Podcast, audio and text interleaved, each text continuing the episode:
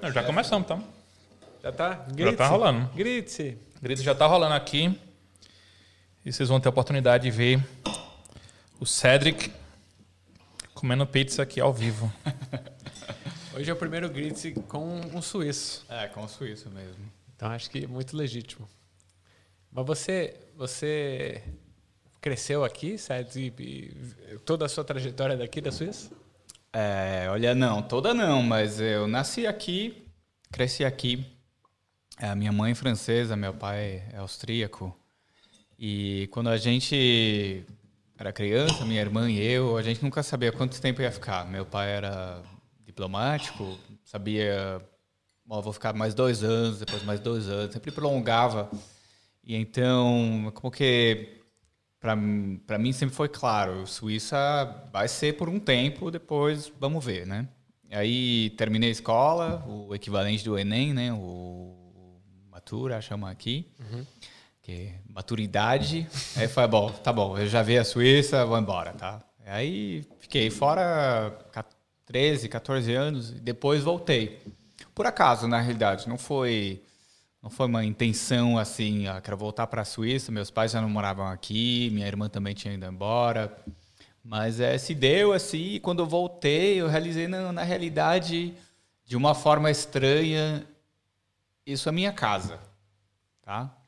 É, eu não sou o típico suíço, porque tenho influências de, de do mundo inteiro, né? Sou, sou, casado com brasileira, morei no, na Alemanha, na Inglaterra, nos Estados Unidos, é, na Argentina. Um, mas mesmo assim, é, pensei, bom, aqui na Suíça é onde eu me sinto assim, ok, isso pode ser casa. Uhum.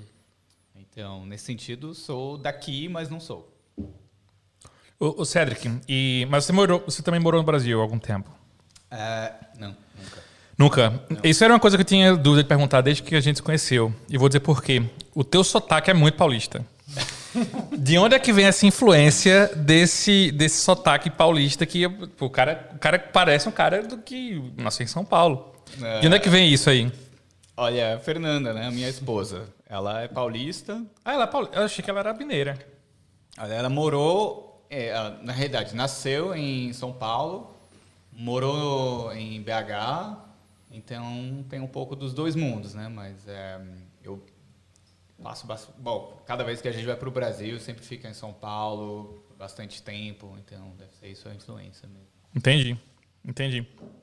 Mas, é, e, e, como é que você vê aí, aproveitar que a Fê não está aqui, né? Como é que você vê a diferença é, de você construir uma família com a brasileira em relação ao que você imagina como seria construir uma família com uma, europeia, por exemplo? Né? Quais são as principais diferenças que você vê dos seus amigos ou de pessoas que você conhece e tem proximidade em relação ao que o Brasil é, oferece ou influencia ali na, na pessoa e que vai se refletir ali no casamento? É, obviamente tem diferenças culturais, né? Eu acho que ninguém pode, pode falar que não tem. É, mas ao mesmo tempo, eu acho que com todas as pessoas, né, você começa com uma capa cultural, né? Isso é uma, uma certa máscara ou não sei como um, um disfraz, mas debaixo de tudo isso, todo mundo é igual. Né? Todo mundo quer as mesmas coisas, quer é, amor, quer segurança, quer uma vida boa, é, relacionamentos bons com as pessoas ao redor, isso não muda. Mas é claro que a cultura sempre, de vez em quando, volta e dá, um, dá uma misturada em tudo isso, né? Mexe um pouco, né? Agora, é, eu nunca tentei construir uma família com outra pessoa. Sim. Então, eu não posso te dizer, não, como a minha outra esposa era assim, o assar. É, mas é claro que o Brasil é particular, né? O jeito dos brasileiros é diferente. Acho que o, comparado com a Suíça, talvez é, a família tem uma importância diferente. Eu não quero dizer mais ou menos, é diferente. O uhum. relacionamento com, por exemplo, com os sogros é diferente, talvez uhum. no Brasil que seria aqui na Suíça. Uhum. Conta é, mais. Ah. Isso é um bom tema, é um bom tema, né? Eu nunca tive sogros suíços, então. Não, é Mas claro. assim, dela com seus pais e você com os pais dela. Um, eu, eu diria que. Eu não sei se uma coisa é suíça ou é europeia, porque meus pais nem são suíços, então não posso falar por, por eles. Eu acho que o, na Suíça e talvez no, digamos, na, na parte mais alemã da, da Europa, você vê um respeito muito grande pela esfera privada. E às vezes é, isso pode ser interpretado também como frieza, entendeu? É um certo aquele gelo, né, que as pessoas sentem, que você não tem imediatamente o abraço, talvez da, da família do mesmo jeito que você sente talvez no Brasil. No Brasil você chega e tem um acolhimento assim, né, um, calor humano que, que é um pouco diferente, mas às vezes é isso que eu estou dizendo, é a cultura que é diferente, mas no final as pessoas são iguais. Não é que os os sogros não querem o, entendeu, o relacionamento, mas é, é um processo de construir esse relacionamento que é um pouco diferente, talvez. Eu acho isso muito rico também das, das andanças, assim, né? Eu morei no Brasil, claro, muitos anos, depois Estados Unidos, agora Suíça. E cada um desses lugares, as pessoas... Eu acho isso também, né? É, acho que as pessoas querem fazer quem está vindo se sentir bem-vindo, e querem saber sobre você e te permitir se adaptar e se conectar com você, mas os jeitos são muito diferentes, né? Aqui, aliás, até você conseguir ler, ler os códigos, né? Acho que tem muito esse é o desafio, né, das várias mudanças. Eu aqui quando cheguei, sempre achei as pessoas muito diretas assim, né? Elas falam mesmo o que elas pensam. E no começo eu ficava meio chocado, assim, né? Se alguém não gostava de alguma coisa, pega e fala na sua cara. É. É, ou você acha que está fazendo alguma coisa errada, vai lá e reclama. E no começo eu ficava, nossa, chocante, porque no Brasil as pessoas são muito.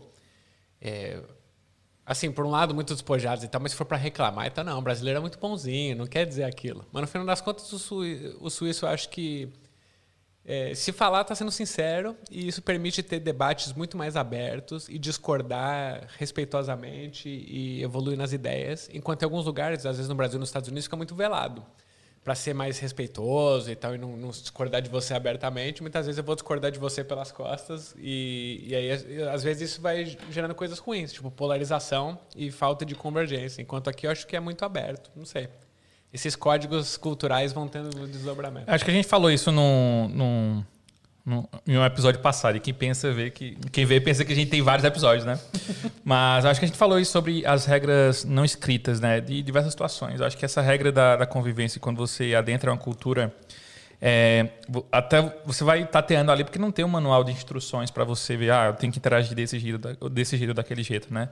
E, e assim, é muito tênue na né, linha de você ultrapassar algum limite, porque também pode dar uma coisa errada e você acaba sendo o outsider daquela história. As pessoas podem não te aceitar no grupo. Isso acaba sendo um começo muito ruim, né? De você adentrar num novo grupo social, numa nova vida ali. É, é complexo, não é, não é tão simples não achar que porque, que a gente, porque a gente é brasileiro, porque o europeu que está no Brasil vai ser automaticamente aceito, né? Existe ali uma, um período é, delicado para você tatear, até entender né, como é que funciona ali a mecânica da relação. Né? É. Você sentiu isso nas mudanças? Ou você achou que a Fê sentiu quando ela veio para cá? Ah, acho que ela sentiu mesmo a diferença assim, cultural, né? É, é lógico. Eu acho que também porque não é só diferença cultural, acho que você se move num ambiente diferente. É, então, no Brasil, é, tem muito menos segurança com, com a vida de alguma forma, entendeu? Uhum. É, aqui na Suíça, isso pode ser bom ou ruim, depende do ponto de vista, mas as coisas são, digamos, tem uma certa pre previsibilidade na vida, uhum. entendeu? Se você perder seu emprego, ai, bom, não, não é o fim do mundo. É, e, e, então, e então, obviamente, a maneira de se relacionar com certas coisas é muito diferente na Suíça do que no Brasil. É, e ela sentiu as diferenças, normal, né? Mas uhum. é, do mesmo jeito que quando eu vou para o Brasil, eu sinto umas coisas bem diferentes. E eu acho que não tem necessariamente ser ruim ou bom, uhum. é só diferente. Sim. Um, agora, sim, é claro, tem diferenças. Ninguém pode negar, né? Vocês, vocês vieram aqui, né? Eu não sei, depois de um tempo, talvez você, você não percebe mais tanto, mas no começo deve ser um choque, imagina. É. Mas o que, é que você mais gosta é, do Brasil, assim? do Brasil? Muitas coisas, né? Ah, conta uma coisa que você, é, quando você é, se deu conta de estar no Brasil e, fala, e pensou que aquilo ali era uma coisa que você adorava, sei lá, uma coisa desse tipo, assim. Oh. Tipo, puta, é, é, adoro o Brasil por causa disso, sabe? Não, com certeza. O que eu adoro é justamente isso, que você chega, todo mundo é muito acolhedor, entendeu? Uhum. Você se sente à vontade diretamente. É, mas pode ser também um pouco chocante até, né? Porque hum, ó, eu sou muito assim, eu, eu acho que eu sou mais uma pessoa mais calorosa, mais, é, mais acessível, talvez. Mas se você não é acostumado, de repente alguém te abraça, alguém que você não conhece, entendeu? Uhum. Ou, ou para dar um exemplo é, que eu escutei de algumas pessoas é, que viajaram no Brasil grávidas, né? Umas mulheres grávidas, que de repente alguém vem tocar sua barriga e tudo isso, eu acho que não aconteceria aqui, né? Sim. Agora, mas é, mas é lindo, entendeu? É lindo. É, então, bom, aí depois tem outras coisas, né? Comida, música. Obviamente o Brasil é um país maravilhoso, acho que não tem, não tem dúvida. Mas é como qualquer lugar, também a Suíça tem as coisas melhores e, e, bom, e claro. as ruins. Né? E quando é que, assim, para quem está nos vendo e ouvindo, saber um pouco mais de você também, conta um pouco do seu trabalho, mas também de onde veio esse, esse gosto, esse, de onde você descobriu que você queria trabalhar com investimento e de impacto em particular? É, então, eu trabalho num fundo de investimento de risco, né, de venture capital, como chama. Eu acho que não tem uma palavra em português para traduzir, não tem? Ah, venture capital, acho que a gente usa lá também. É, usa lá também, mas uh, só, só um, um parênteses, né? Fala muito do, do capital de risco, mas eu acho que é até meio irresponsável falar que, é, pelo menos, a maioria dos venture capitals do Brasil se chamarem de capital de risco, né? Porque no final do dia os caras não querem não querem risco, né? Eles não, não querem risco. É, tem isso, né? Você, você quer minimizar o risco no final, né? Senão seria, seria bem diferente o negócio. Ah, então, é isso. E a, a empresa é, onde eu trabalho, que chama Emerald Technology Ventures, vem, na realidade, do, de um passado de sustentabilidade. Nos anos 90, é, se formou aqui na Suíça um, um grupo de gestão de, de, fundos que chamava Sustainable Asset Management, ou seja, gestão de, de ativos é, sustentáveis, né? E acho que era, deve ter sido um dos primeiros é, primeiras empresas de gestão de ativos, assim, de, de patrimônio, com foco especial em sustentabilidade. Nos anos 90 que a palavra sustentabilidade começou a ser conhecida. É, acho que realmente, talvez antes, as pessoas não, não usavam tanto assim. E eles criaram um grupo para capital de risco, venture capital, em, em 2000. E então tem esse passado um pouco assim de, de sustentabilidade que quedou, que ficou mesmo depois da empresa é, ser separada em duas partes, em 2007 a, a Sustainable Asset Management, a SAM, como chamava, foi, foi vendida e, e o, os sócios da, da Emerald decidiram que, que era melhor separar e fazer um, um buyout. Né? Então, é, há 13 anos que a empresa é independente e investe em temas como energia, água, é, materiais novos, é, software também.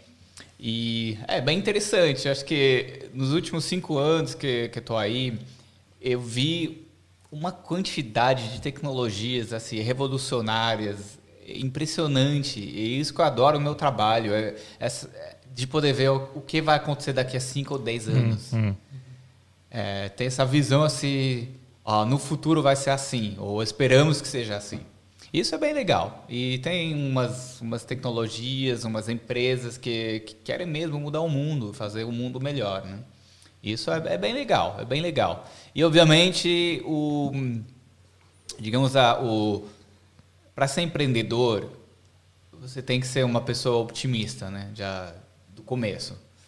E isso é bem legal também trabalhar com pessoas que veem o mundo de maneira positiva, que veem as possibilidades e não tanto os problemas. Claro, tem problemas para resolver, mas que vem o, o, o, copo meio cheio e não meio vazio, né? Acho que isso é bem legal, é isso que eu gosto no meu trabalho.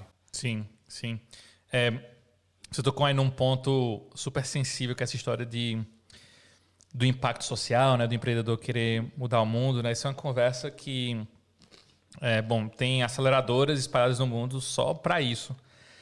E às vezes eu acho que empreendedor eles, ele se confunde um pouco nessa história, né? porque eu já fui para, já participei de alguns painéis e o cara falava, não, minha, minha empresa ela promove impacto social e, e assim eu não me importo quanto é que eu vou ganhar, ou quanto minha, minha empresa vai faturar, o que importa é que eu estou mudando o mundo e na prática não é assim.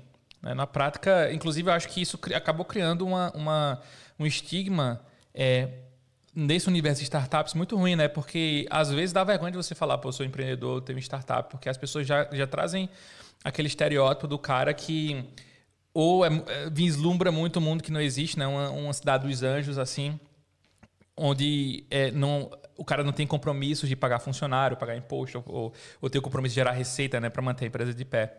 E, e, é muito ruim quando a gente vê né, esse tipo de discurso. No, e, ah, e é importante, pelo menos na minha percepção, acho que isso acontece, é muito recorrente dos empreendedores estão começando.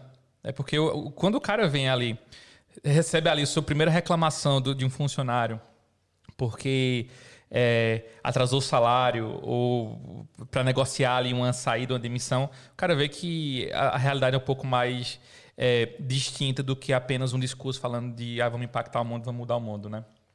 Mas acho que também tem esse discurso ou essa percepção não só no empreendedor que está começando, né? E ainda não viu que se não ganhar, se não fizer achar um modelo de negócio não vai parar de pé, mas também no ecossistema como um todo, né? Muitas vezes diz assim, ah, para você poder impactar o mundo, você tem que abrir a mão um pouco de retorno financeiro. Acho que tem essa ideia bem consolidada. E essa ideia vem, eu costumo falar isso no meu curso lá de empreendedorismo social. Ela vem de, um, de uma lógica econômica que eu acho que é um pouco falha, que é uma lógica de ausência de barreiras à entrada. Então, se todo mundo pudesse se alocar na ocupação que quisesse, não tivesse nenhuma barreira, de fato, se tivesse uma ocupação que tivesse tanto retorno financeiro quanto impacto, ia todo mundo para lá e ia derrubar o retorno, porque ia ter excesso de oferta de trabalho, de oferta de empreendedores para ocupar aquele setor. E aí aquelas outras né, iam se equilibrar e em equilíbrio é, todo mundo não podia ter um setor que entregue as duas coisas mais do que as outras. Mas a verdade é que o mundo está cheio de barreiras à entrada. E na verdade as perguntas que a gente mais faz para startup são essas: né? qual que é o seu diferencial competitivo? Como é que você vai entrar ali e as outras não vão entrar? Mas assim, dito isso, é, como é assim na, vivência, óbvio que eu, eu sei que as empresas que vocês olham tem que, tem que dar retorno de mercado. Mas você recebe muito pitch que, de gente que quer mudar o mundo, mas não, não tem um modelo de negócio? Como é que é? Olha, na realidade, acho que não, viu? É porque. Hum, acho que eu concordo com você. Acho que tem, tem duas coisas, né? Tem filantropia, mas é, tem o outro lado, que é se você quer ajudar as pessoas, você também pode fazer isso ganhando dinheiro. Acho que não tem problema em ganhar dinheiro ajudando as pessoas. Um, um médico também ganha salário, um, entendeu? um terapeuta ganha salário. Acho que isso não está errado fundamentalmente. Uma coisa não tem que ir com a outra necessariamente. É, no, no, nosso caso, não, talvez seja simplesmente porque a gente fala claramente, olha, você precisa de um modelo de negócios. Mas, para falar a verdade, eu, a minha opinião é que precisa de filantropia, sim, mas também precisa de, é, de empresas que podem mudar o mundo, fazer alguma coisa bem, ganhando dinheiro. Por quê? Porque o dinheiro move o mundo. Entendeu? E se você tem uma coisa que pode ganhar dinheiro, vai, vai atrair mudança. Hum. Vai atrair mudança. E, e, sabe, vamos, vamos tomar um exemplo bem, bem fácil, né? É, energia solar. Perfeito, né? Energia vem do sol, é o que, que mais natural que tem, é totalmente renovável. Mas se não tem como ganhar dinheiro com isso, não vai funcionar nunca. E, não está errado ganhar dinheiro fazendo uma coisa que faz bem ao planeta, faz bem à sociedade. E, e, mas também tudo bem fazer não. Tem algumas coisas que têm que ser filantrópicas mesmo, porque talvez não tem modelo de negócio atrás disso. Assim de simples. Um, mas é, a filantropia também tem seus limites. Uhum. E para mim não é um, um ou outro. Tem que saber para que tipo de mudança você precisa, que tipo de modelo. Uhum. Agora, a filantropia, geralmente, eu diria que a escalabilidade é, é um pouco menor. Então, talvez para realmente ter um, um, um, impacto de longo prazo, é, tenha que, que ser possível ganhar dinheiro com isso. Sério, que você como uma pessoa que trabalha no mercado de, de venture capital, deve ver dezenas, centenas de pitches né, por, por mês, assim, pelo menos quando vocês estão em fase de captação é, ou de análise de alguma nova empresa. Tem alguma, não precisa falar o nome da empresa, mas é, se puder falar do que, que a empresa fazia, se tem alguma que você viu que você falou, pô, essa aqui tem um puta potencial, mas que por uma deficiência do empreendedor em saber colocar aquela história, ela acabou não indo para frente ou não recebeu investimento ou é, chegou a fechar. Tem, tem alguma, você, reconhece isso? Por que, que eu estou perguntando isso só para complementar? Porque muitas vezes o empreendedor ele é, não tem o background da, de empreender, né? De, de, de, gerir um negócio. Né? Tem muita gente como eu, eu, eu fundei uma startup, mas eu nunca fiz nenhum curso na área de negócios. Né? E eu, eu, eu senti essa dor. Né? Eu senti muito essa dor na prática ali da, da, da, gestão. Tem alguma empresa que você avaliou assim, um negócio que você dispôs que é especial, mas que por essa deficiência do empreendedor isso não, não conseguiu avançar? É, claro. É, Existe muito isso, porque no final das contas, quando uma startup precisa de dinheiro, né? investimento. E uma startup não necessariamente precisa ser sempre você pensa em uma empresa de tecnologia, um, qualquer pessoa que quer montar um negócio é uma startup, na realidade, entendeu? Você quer montar um restaurante, precisa de dinheiro. É, você quer montar um, qualquer, qualquer coisa para vender ou produzir, você precisa de, de algum investimento. Agora, é, quando você vai procurar investimento, se você não tem a capacidade financeira sua própria, você tem que vender, tem que vender a ideia. E talvez você tenha uma ideia muito boa, mas pelo jeito de, de, de vender não, não funciona. É, não funciona. E talvez você tem visto isso é, para dar uma analogia, né? Um restaurante. Por que, que tem um restaurante que é vazio e outro que está cheio? Às vezes nem porque a comida é melhor naquele que está cheio. É, pode ser simplesmente porque aquele que está que tá vazio não consegue vender o peixe, literalmente. E, hum, então tem muito disso. Ao revés, também acho que tem muita startup que vende nada, entendeu? Uhum. Mas é muito bom de vender e consegue muito investimento, mas o modelo de negócios é duvidoso. Agora, tem, tem, tem, muitos, tem, tem muitos que eu estou pensando assim sabe, que tipo, estão reesquentando o um modelo de negócio que já, que já existia, mas dão um ar de startup, tecnologia e tudo, e aí vem o dinheiro dos investidores, mas no final das contas você olha o negócio em si e fala, mas, ok, mas isso, qual a novidade aqui? Isso, qual a diferença que isso faz? E às vezes é só marketing mesmo. Né? Uhum. Eu até, isso me lembrou, quando você veio falar, né, uma vez por ano o CED vem contar para os alunos lá do, desse meu curso, falar um pouco de, em geral, do, do, da meta de desenvolvimento sustentável 12, né, que é consumo e produção responsáveis. E aí um dos anos era sobre redução de consumo de plástico, né? E aí uma das coisas que eu achei mais interessantes daquela conversa é que não é óbvio que simplesmente reduzir plástico vai é, fazer que as pessoas consumam menos plástico que vai realmente ser bom para o meio ambiente, porque tem, tem, toda uma cadeia de como né, o plástico é ou reaproveitado ou termina no lixão ou vai ser queimado. E aí eu fiquei pensando, eu tenho certeza que os alunos ali, todos com ótimas ideias e intenções de mudar o mundo, é, a maioria se surpreendeu com o que ouviu ali e eu fico imaginando até que ponto, mesmo quem já empacotou isso como uma ideia de startup tal, já não chega também no meio do caminho e percebe, putz, eu achei que eu estava fazendo uma coisa boa para o mundo e na verdade não estava. Não sei se você se depara muito com isso. É, tem, acho que um dos exemplos que eu usei, né, era a pergunta por que, que os, os, pepinos é, têm plástico, estão envoltos de plástico. Eu deixei essa. Eu acho que fiz a pergunta no começo e dei a resposta no final. Agora eu não vou fazer todo mundo esperar agora, mas a resposta é por quê? Porque o pepino perde muita água muito rápido 3% por dia. Agora, se você coloca plástico em volta, você consegue diminuir isso por um fator de não sei quanto é, mas é, é, faz muita diferença. O que quer dizer isso? Se você compra um pepino sem plástico, aos quatro dias você pode jogar ele fora né, com pepino, dá para guardar ele muito mais tempo. Então isso reduz é, o, a geração de lixo, realmente, que também tem um custo ambiental, porque você tem que produzir o pepino, né, tem que transportar o pepino. Então, as coisas nem sempre são óbvias. Uhum. E, e, e, é verdade, eu acho que muitas, muitas vezes, quando você dá esse exemplo, as pessoas ficam, ah, é verdade, não, não tinha pensado, entendeu? E, e, e às vezes as soluções não são óbvias, não são assim. É, isso faz total sentido. Às vezes você tem que achar uma solução por outro caminho, ou você encontra uma coisa inesperada, você não sabia. E de fato, acho que tem muitas revoluções assim no, no mundo que é, técnicas que foram por, por, acaso, de alguma forma, né? E pode ser no sentido bom ou no sentido ruim. Acho que um dos, dos exemplos que muitas pessoas sempre dão é a penicilina. Foi, foi um acidente. Foi um acidente no laboratório.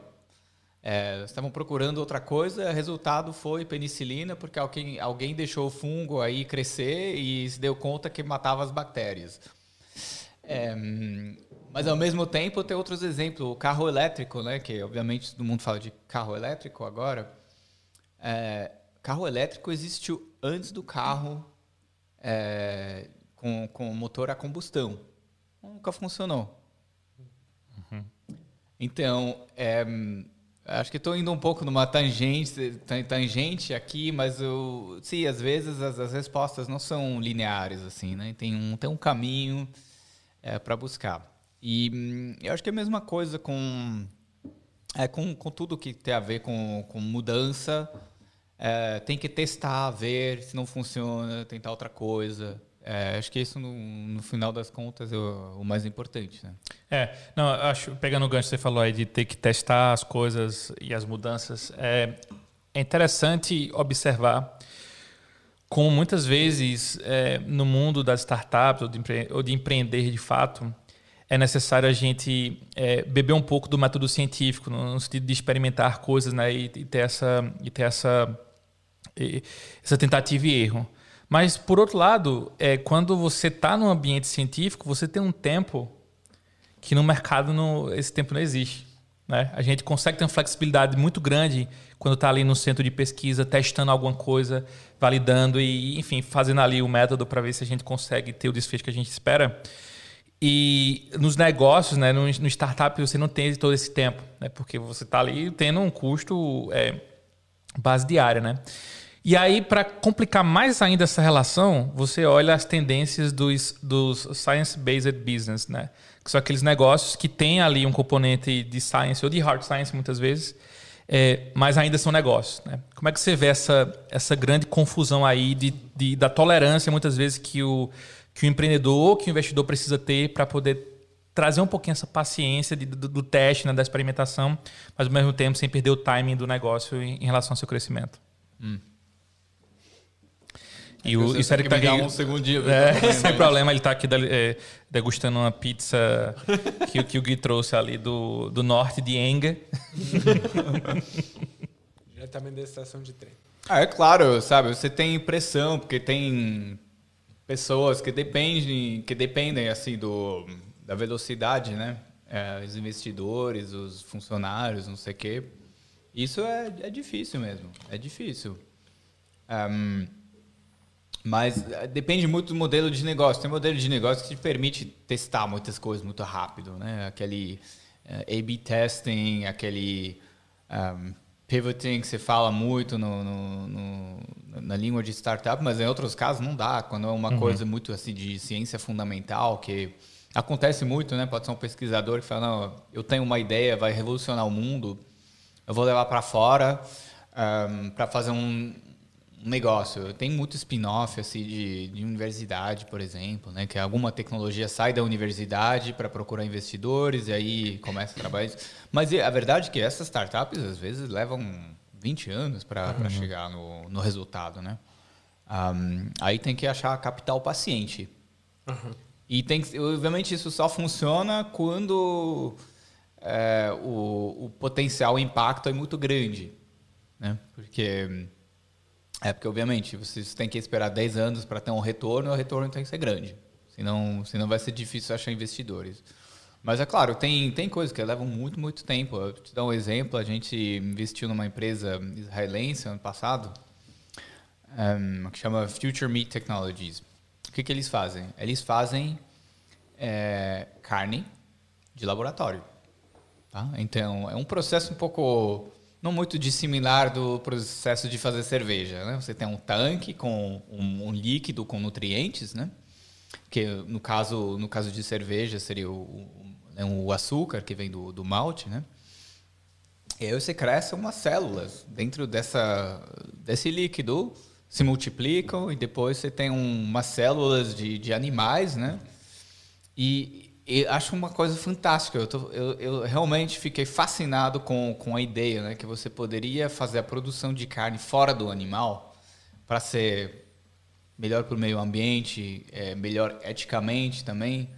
É, mas é um processo de anos e anos e anos e anos. Né? Então, você não vai ver isso no seu prato, prato ano que vem, mas talvez daqui a três, quatro uhum. anos uhum. já, já sim. Mas o trabalho nessas coisas já começou uns 10 anos atrás. E uma dúvida nesse caso, por exemplo. Vocês que acharam esses caras ou eles que foram atrás de vocês? Hum, é um pouco os dois, né? Porque, obviamente, quando você está no mercado caçando ideias e tecnologias e empreendedores, eles também vêm te procurar. Nesse caso específico, um, foi um, é, um, um, encontro fortuito, digamos, que eles estavam procurando, e aí eles chegaram na gente, mas a gente também estava procurando, então deu que, que a gente se interessou e foi um match. Uhum. Eu fico impressionado, assim, a impressão que eu tenho, tendo tentado é, levantar dinheiro no Brasil e na Suíça, é que aqui os fundos, assim, quem trabalha nos fundos é muito mais é, educado, assim, vamos dizer, e tem muito mais visão do que está buscando em vez de ser só reativo, né? Uhum. No Brasil, eu sinto que, em geral, fala assim, ah, tá aqui, quem, quem, quem se interessar, venha. E aí vai vir um recorte que vai se identificar com aquela tese. Mas às vezes não é óbvio como as coisas se encaixam, né? Por exemplo, um amigo de um fundo americano veio aqui uma vez e me encontrou. Eu falei: Você veio aqui fazer o quê? Ele falou: Eu vim me reunir com uma empresa de parafuso. Eu falei: Parafuso? Mas isso não era um fundo verde? Ele falou: É, porque motor elétrico tem muitas coisas mais eficientes que o motor normal, mas ele precisa de 120 vezes mais parafusos. Hum. Eu falei, ah. mas o cara tinha uma visão muito clara de, de onde ia crescer a demanda e como é que se conectava com a tecnologia verde. Eu fiquei impressionado, porque eu, a minha impressão, assim, minha sensação é que é muito diferente no Brasil. O Bonis tem mais experiência que eu, na verdade. Não, não, não vou nem entrar nos detalhes aqui de, de da, da, relação. Não, mas é porque quando fala assim, a relação do investidor e o empreendedor, e aí eu vejo não só a minha experiência, a experiência que eu tive com os meus investidores, mas a experiência de outros colegas que pegaram é, investimento, né, que tem investidores que são do Brasil, e eu não consigo é, rejeitar a hipótese de que é uma relação disparelha, né, de que é uma relação injusta com o empreendedor mas, mas que isso talvez não se repita em outros lugares. Mas acho que talvez seja uma característica do Brasil, né? ou do, do, tipo de fundo que a gente foi atrás. Mas é, eu, te, eu, tenho essa, eu tenho esse sentimento, né? que é uma relação muito injusta e disparelha, que os caras eles não não estão com essa paciência, o capital paciente que você mencionou agora há pouco, né? Os caras, é, ok, é ciência, ok, tem que testar, tem que experimentar, tem que validar, mas o time dos caras é muito diferente e que muitas vezes não, não, não deixa o empreendedor ter aquele momento ali que ele precisa para se realinhar com o seu propósito e tentar, de fato, botar a empresa para gerar caixa ou, ou, ou, gerar o retorno que o investidor está precisando, né? ou está pensando daqui a 5, 6 anos, quando ele vai sair. É, eu acho que aí. Por isso que tem que entender bem como funciona um fundo de investimento de, de venture capital. Né? Eles tomam, chamam capital de risco, por quê? Porque a grande maioria das empresas, das startups que vão investir, não vai funcionar, não vai dar certo. Tá? Então, tem uma pequena proporção um, que tem que dar muito certo. Tá? E para dar muito certo, tem que crescer muito rápido. Então, já fundamentalmente, tem pouca paciência aí e além disso, geralmente os fundos de investimento eles têm um tempo para investir e um tempo para sair do investimento. Para eles é, é, fundamental poder vender. Então, se não tem progresso suficiente, não vai poder vender. E aí cria um problema para aquele fundo. É por isso que eu estou dizendo, de, depende. Tem fundos que têm mais paciência, tem outros que, que menos. Talvez o melhor investidor seja aquele que entende o seu negócio mesmo porque ele sabe, ok, é, para isso não é, não, não é realístico pensar que isso vai funcionar daqui a dois anos, isso vai funcionar daqui a cinco anos, ou seis anos, sete, dependendo disso. Então, às vezes, é bom ter uns investidores que vêm, que entendem seu negócio, que entendam a sua tecnologia, que talvez venha da sua indústria, porque eles entendem os seus tempos. Eles entendem o mercado, entendem o cliente, entendem tudo isso, os parceiros. Um, mas, mas é isso, né? Capital de venture capital é um pouco injusto nesse sentido e por uma tem outras razões também que é, tem muitas ideias, mas e tem muito dinheiro, mas tem poucas pessoas que controlam o dinheiro. Isso, isso, isso infelizmente, uhum. é a verdade. Então, tem muitas ideias é, é, procurando poucos investidores. Então, isso dá um, um poder de, de, de, negociação bastante grande, é, a menos que você seja realmente dentro das startups que estão bombando tanto que o investidor precisa investir em você. Mas isso é, é a exceção. Uhum. Não quer dizer que que, é, que não tem, né? Tem, claramente. Mas, é, mas geralmente o, esse ROE tá, é mais tipo 90% das startups que estão numa situação de negociação mais difícil que, que, que as outras. Entendi. E eu fiquei com uma coisa na cabeça desde que você falou que uma das coisas que você mais gostava no seu trabalho era poder ver o futuro daqui 5, 10 anos. Você comentou já da carne de laboratório. Tem outras coisas que você pode contar que daqui a 5 anos vão vão estar tá mudando o jeito das pessoas aí se relacionarem com o mundo? Olha, eu. É... Não, tem muita coisa. É... Eu acho que tem muita, tem muita oportunidade, por exemplo, na tecnologia de CRISPR, é, que é uma tecnologia de engenharia genética. Agora, eu não quero falar se é bom ou é ruim, mas é, um, é uma tecnologia que permite fazer modificações genéticas em organismos a um preço que é acessível até para a gente. Você pode pedir um kit na internet e fazer seus experimentos em casa.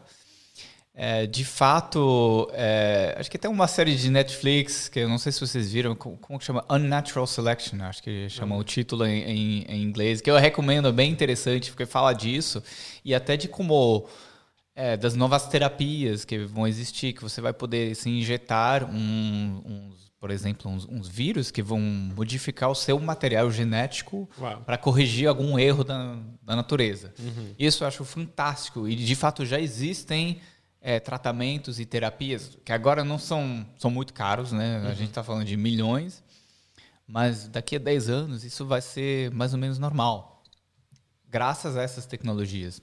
Uhum. Outra coisa, a eletrificação é, da mobilidade, né? Agora, de vez em quando você vê um Tesla na rua ou, ou assim, mas e está levando mais tempo talvez do que muitas pessoas achavam, eu inclusive, mas vai chegar num ponto que vai ter uma, vai dar uma volta, entendeu? Onde vai ser mais barato comprar é, um carro elétrico, é, que até vai ser um risco comprar um, um, carro não elétrico, um carro de combustão, né? Uhum. E, e, e, isso me dá muita esperança, porque com isso o que acontece? Você combina isso com a possibilidade de, de gerar eletricidade é, renovável, que a tecnologia já existe. Você está num ponto agora, ó, tem que pensar, né? Antes o, o, carvão era a maneira mais barata de produzir eletricidade. Agora energia solar é mais barata. Então imagina, você combina é, mobilidade elétrica, que consome uma grande parte do, do, da energia no mundo, com energia renovável, você já, já pode solucionar uma, uma grande parte do problema da, da poluição, do, do, do, do, dióxido de carbono na, na atmosfera. Isso me dá esperança, é isso que eu gosto, entendeu? Uhum. Do, de, de, ver essas coisas. Agora, sei quando vai acontecer? Não, não, não sei, entendeu? Não sei quando vai ser aquele tipping point, mas nos próximos 5 a 10 anos vai acontecer, com certeza. E o Elon Musk é um, um gênio, um cara à frente do seu tempo ou um charlatão? Não, eu não acho que ele é charlatão. É... Eu, eu tenderia mais a dizer gênio, mas tem que ser sempre cuidadoso, porque uma pessoa pode ser um gênio em uma coisa e um, e, mas não é outras, entendeu? Uhum. É, ele é uma pessoa bastante polêmica. E é claro, né? Isso sempre gera polêmica. Mas o Einstein, que era um gênio, acho que ninguém vai discordar disso, era polêmico também, né? Com, na vida privada e, e, outras coisas. Então, eu tenderia a dizer mais gênio de que é charlatão. Eu não acho que ele é charlatão, porque ele tem uma visão mesmo, ele entendeu que isso vai vir e foi na frente. É, agora, sim, claro, uma pessoa polêmica por uma variedade de razões, algumas, uh, acho que algumas opiniões meio fortes que eles têm, que ele tem, ou algumas, uh, algumas maneiras de trabalhar que não é do, do da, que nem todo mundo aprova, mas em geral, acho que ele fez mais para para eletrificação da mobilidade e para a energia renovável que muitos outros combinados. É, você tem que pensar, né? É, o, recentemente, o, o, valor da empresa Tesla era tipo um, 30% do valor de todas as empresas é, de, de automóveis, né? De carros. E, mas vendem um, uma fração, entendeu? Uhum. No mundo uhum. se vendem uns 100 milhões de carros por ano. Né? Tesla, não sei os últimos números, mas é não, nem 1% disso. E ainda assim, 30% do valor. Então, acho que isso por si diz algo. Agora, claro, parte disso pode ser um hype, uma, uma eja, exageração. Desculpa, a palavra é difícil para mim. é, mas tem, tem uma coisa aí, entendeu? Tem uma coisa, claramente. É, eu fico bem. Você gosta do Elon Musk? Gosto, gosto. Eu gosto, eu gosto de ver, inclusive, a cara dele. E, na verdade, eu gosto de ver como é, como é que ele se sai bem quando uma coisa dá errada, né? Por exemplo, aquele, o, o, o, o lançamento lá do, do, do Cybertruck. Uhum. Que. Parecia um gorgel. É, parecia um gorgel, mas quando lá, quando dá errado ali, quando ele joga. Que o, o pessoal do time dele joga aquela esfera, né? E quebra lá. É, é, importante, é, é interessante ver como esses caras eles conseguem sair de uma situação tão vergonhosa de uma maneira né, que, que consegue ali recuperar alguma coisa e não deixa perdida aquela, aquela situação. Às vezes até transforma em marketing, né? Mas é, o que eu estava aqui pensando quando vocês estavam falando, e eu tenho muita curiosidade de saber do Cedric, é o seguinte.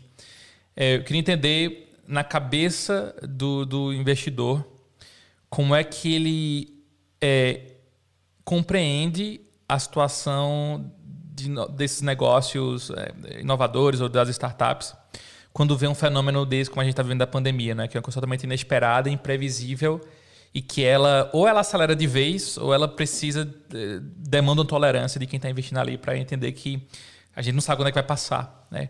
Como é que isso funciona na cabeça do, do, do investidor que está ali, que sabe que aquilo ali não é um problema do empreendedor ou da startup ou do mercado, simplesmente um problema que não estava previsto, né? Como é que ele é, se organiza para isso, né? E se existe, e se eu, eu não sei se se nas reuniões dos conselhos lá do, dos investidores se existe essas, esses planos B, né? Quando acontece uma coisa dessa.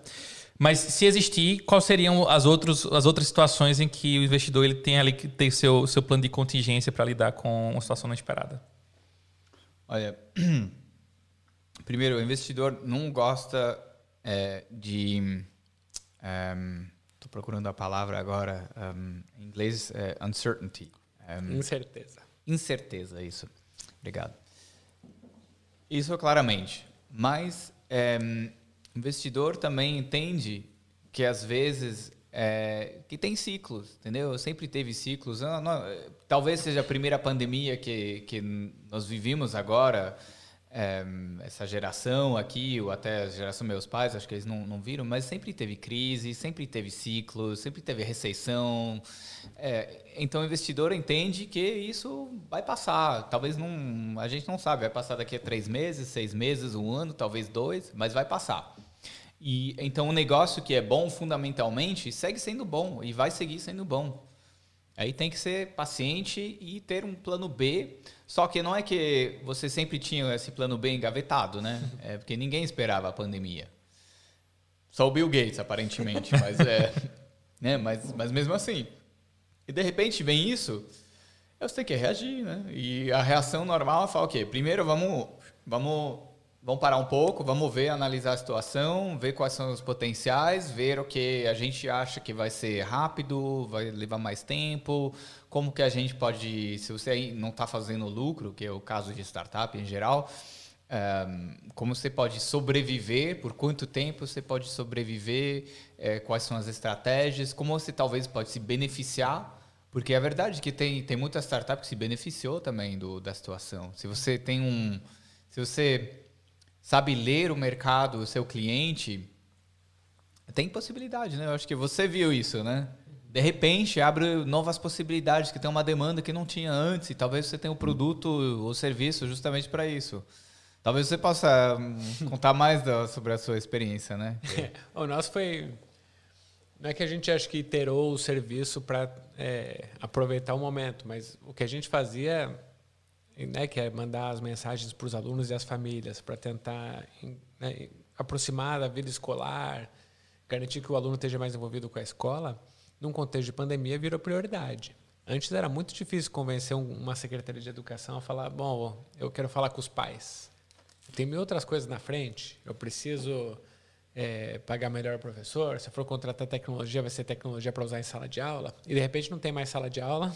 De repente o professor está em casa e está muito difícil acessar essas famílias. Então o que a gente faz foi um caso muito interessante que o produto não mudou, mas a demanda por ele ficou uhum. claríssima. Uhum. E aí a gente conseguiu chegar lá em nove estados e algumas é, capitais. Então mas, mas, assim, passamos, foram muitas noites sem dormir antes de ah, claro. que isso ficasse mais concreto. Mas é verdade, né? Toda crise vem com oportunidades. Em, em chinês, parece que crise tem é feito com dois strokes.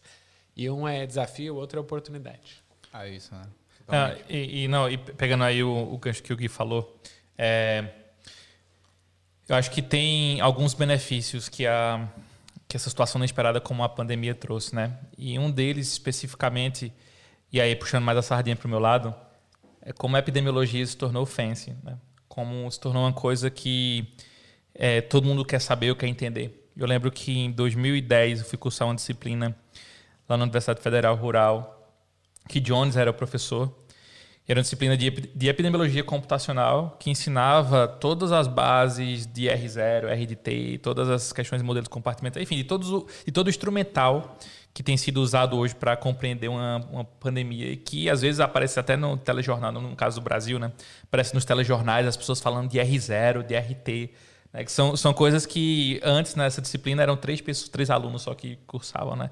Ver como isso acabou acelerando ou transformando a maneira como como as pessoas veem determinadas situações, né? E o caso que você citou da da da, da, da Mova e falar em da Mova. Mgov era o nome antigo, né? Da, da Mova.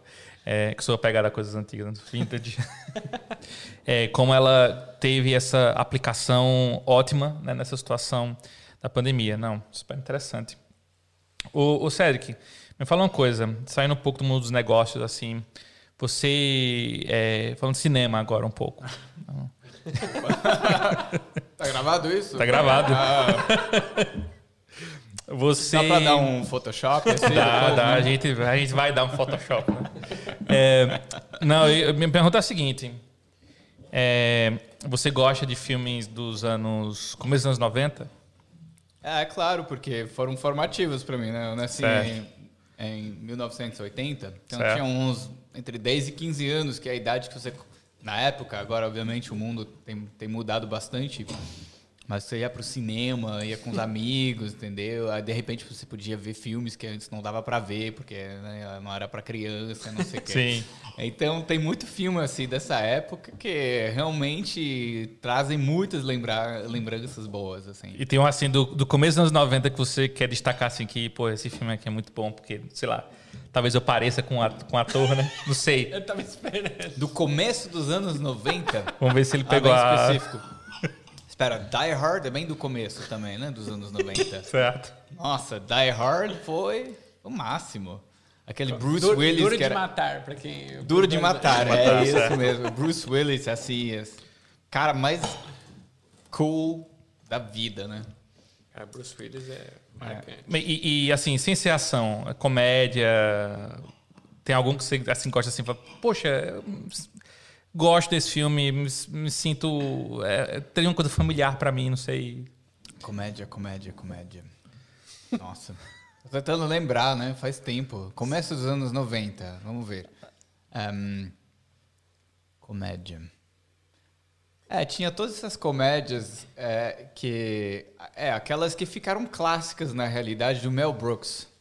Né, que ele fazia sempre pa, pa, Parodia de. É correto isso? Paródia. Paródia, desculpa.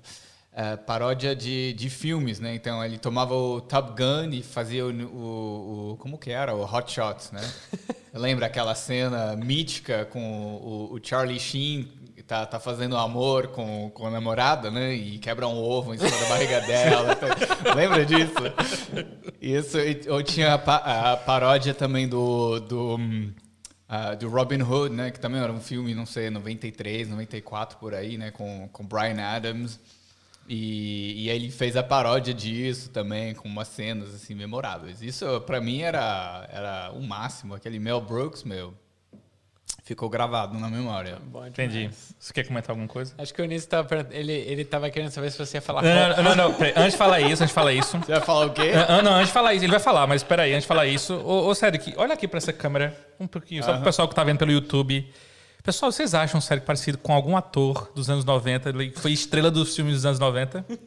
Porque eu, quando a gente se conheceu, eu disse. Assim, foi aquela, uma fração de segundos. Eu disse, não, não é possível. Tipo, aí passou, né? Até porque eu sabia o nome, mas. Nunca ninguém te falou que você parece com um ator dos anos 90? Olha, tem um, mas é um. Ah, quase, quem? Mas não é ator de filme, né? Hum. Mas você tem que ter um pouquinho de imaginação. Lembra, tinha uma, uma série no começo dos anos 90 que Chamava em inglês Saved by the Bell. Salvo pelo Gong, pode ser, pode talvez? Ser, pode ser. Não sei, era numa high school americana e tinha. É, era um grupo de amigos e tinha um cara que chamava Screech. e parece que eu sou a cara dele. Parece. Do Screech. Não, Screech, eu, eu acho. Saved by the Bell. Eu não sei se alguém já falou, mas eu acho você a cara do Macaulay Culkin. Não! Olha, talvez agora, depois, depois da, da heroína e tudo, que é, ficou com a cara mais como a minha, assim, mas assim. Hum, né? quando, eu, quando eu disse, do jeito que conheci, eu falei: esse cara é, é igualzinho a Macaulay Culkin. É muito parecido. Ele tava torcendo pra você falar esquecendo de mim, mas. É, mas só isso, claro, isso é grande clássico, grande clássico. Mas isso foi começo dos anos 90 mesmo? Ah, não sei. É, foi começo, comecinho, né, dos anos 90 ali. Depois teve. Não, tem, tem um filme. Na verdade, a, a, a, franquia do Home Alone, né, do Esqueceram de Mim, é de um diretor muito. Foi muito famoso nos 90 por fazer filmes de comédia, que é o John Hughes. E ele fez. Na verdade, ele que descobriu Macaulay Culkin naquele filme, se eu não me engano, Uncle Buck. Hum. Que tem um diálogo é, fantástico, assim, dele com. Agora eu esqueci o nome do, do outro ator, que é um ator também super conhecido na comédia dos anos 90.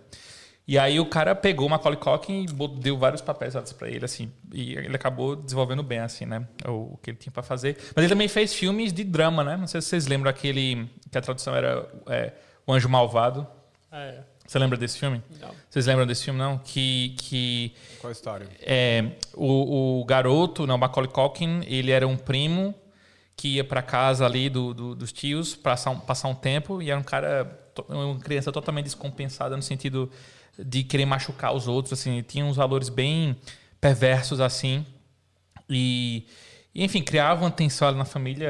É um filme bem interessante, assim, é uma perspectiva bem interessante de como é, esse tipo de, de comportamento em crianças, assim, né, nessa faixa etária, ele devia ter uns 10, 12 anos, consegue trazer uma turbulência ali numa família que estava estável né, até ele ter chegado.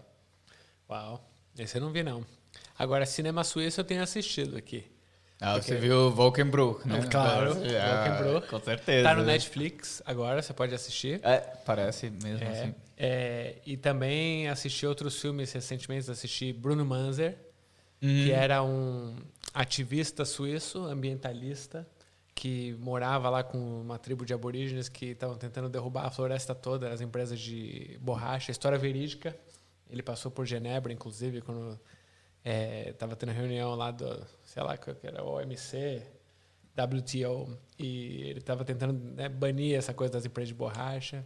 Eu vi também, bom, aqui tem o Festival de Cinema de Zurich todo uhum. ano, que traz filmes internacionais e locais muito bons. Eu tenho gostado bastante. Não sei se você gosta do cinema suíço, se é uma Olha, eu acho que cada país tem um que tem uma indústria de, de cinema, tem uma coisa bem interessante, assim, que você vai descobrir muitos filmes bons que talvez não sejam tão conhecidos. E, e realmente, os últimos anos, eu achei que a Suíça produziu alguns filmes bem interessantes mesmo. É, agora, vou me chamar de fã de cinema suíço? Não, porque é porque também não tem tanto que sai assim no cinema suíço, mas em geral eu diria que sim, gosto de cinema internacional. Uhum. Porque hum, é o, eu diria quase que Hollywood, né, que foi muito, claro, nos anos 90 para voltar ao assunto, é, dominou o cinema totalmente. Mas é, eu acho que ficou um pouco repetitivo, né? Uhum. É só para ver que agora é tudo franquia, assim. Ah, é. tem o, não sei, o, o, o Batman, o número 10. E, o, e então... Então acho que acho que é bom abrir um pouco o horizonte, ver outras coisas. Tem muito filme brasileiro muito bom. Tem eu vi no, no último é, festival de cinema que eu fui aqui em Zurique. Esse ano eu não fui por causa do Covid, vou falar a verdade, eu não me senti assim totalmente à vontade. É. Um, mesmo com todas as medidas de segurança, não sei, eu acho que estou é, tentando ainda evitar lugares fechados com, com muitas uh, com multidões, mas é, vi uns filmes iranianos, por exemplo, excelentes. Uhum. Então tem um filme, é, eu acho que por exemplo não é não é por acaso que foi um filme coreano que ganhou o Oscar né, no ano passado. Parece. É, então, tem muito mais além disso. E tem, um, tem uns atores, tem uns diretores fantásticos, né? Em qualquer lugar. E para voltar ao cinema, ao cinema suíço, aquele Wolkenbruch, realmente eu recomendo. É, deem uma olhada aí no, no, Netflix, porque é um filme bem, bem lindo para descobrir a cidade, para descobrir um outro mundo que eu não conhecia, né? É, há oito anos que, que a gente mora aqui em Zurique mas é um mundo que eu não conhecia. Então, então acho bem interessante. É bem, bem bonito o filme. Ô, ô Cedric, você já morou em. Você já falou né, que morou em, em diversos países. É, com relação. A gente falou agora também de cinema, né? Mas assim, com relação à música, qual foi. Dos países que você morou, qual foi o que mais é, trouxe em você? Ou o que mais fincou ali um estilo musical que você fala, poxa, adoro esse lugar por causa desse estilo musical e só quem é daqui sabe fazer esse tipo de som. Tem isso? Você tem essa. essa... Eu acho que o único país que, para mim, realmente tem um estilo musical totalmente diferente. Não, na verdade, não é o único. Tem, tem vários. Eu diria que tem dois. Tem o Brasil, claramente, que o Brasil tem uma tradição musical incrível, né? Com uns nomes que é, nem precisa falar, né? Que seja o Caetano Veloso, Gilberto Gil e, é, e, e, um estilo bem particular do Brasil que mesmo existe só no Brasil, mas que que toca no mundo inteiro. Depois tem outro, bom, obviamente tem Estados Unidos, né? Que vamos dizer a verdade, a maioria do, da música contemporânea vem de lá.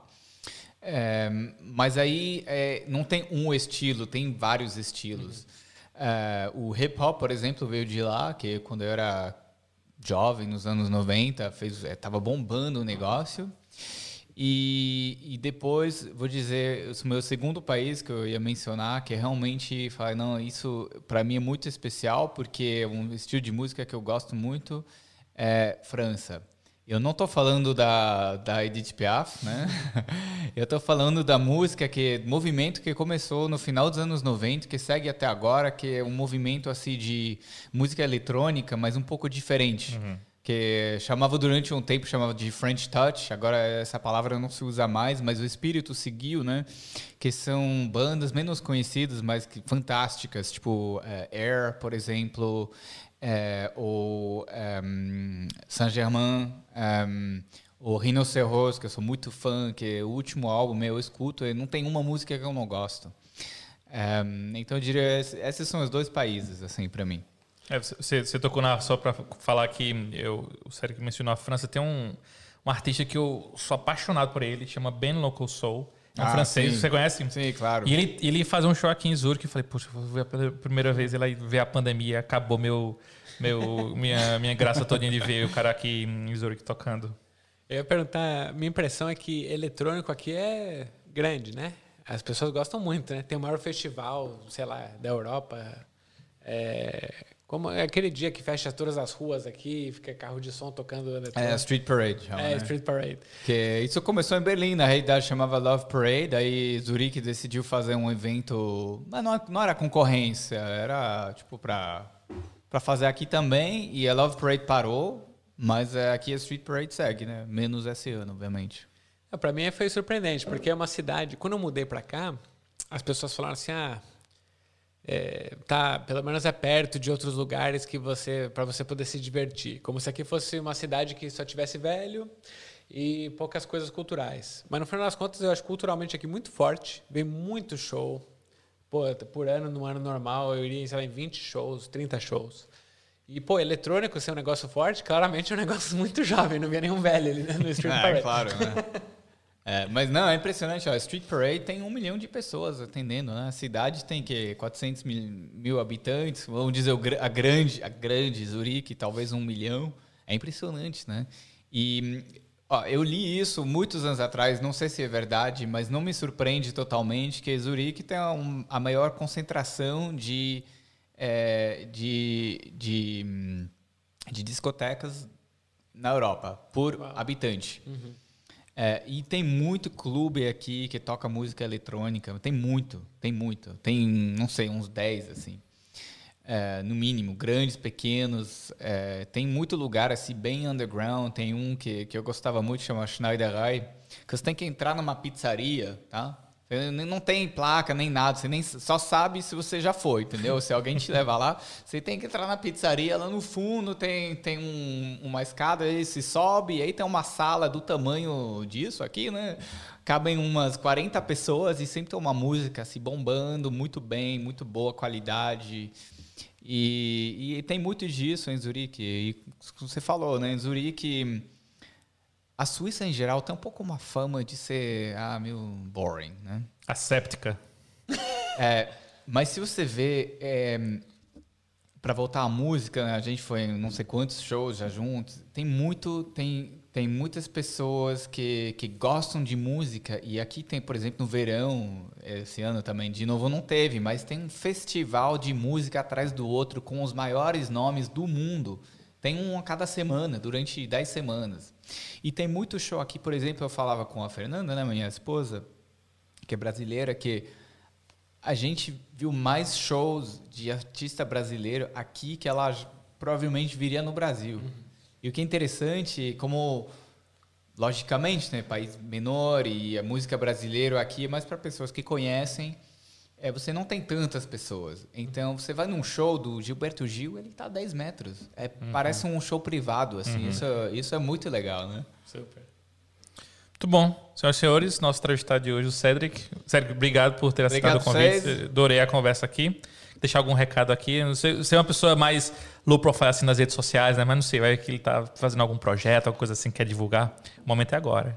Ahm, Pode divulgar, você é sócio do, com a Fernanda no, no Trip Boutique, talvez queira divulgar. É, sim, então a minha esposa Fernanda, da que eu falei muito, que eu admiro muito, ela montou uma startup, que é uma startup de viagem, então para voltar a- aos desafios do, do Covid, né? Mas é, mas é uma empresa que faz uma coisa muito legal, que é personalizar as viagens, as experiências. E eu acho que é uma coisa que que tá tá no mundo tá, tá se movendo longe do do, do pacote a ser standardizado para coisas mais perso- personalizadas e, e acredito muito nisso, chama The Trip Boutique. Então, se vocês viajarem, queiram descobrir uma cidade de forma um pouco diferente, mas do jeito que você gosta e não o, o TripAdvisor ou Booking.com, então visitem o site lá e sim, isso.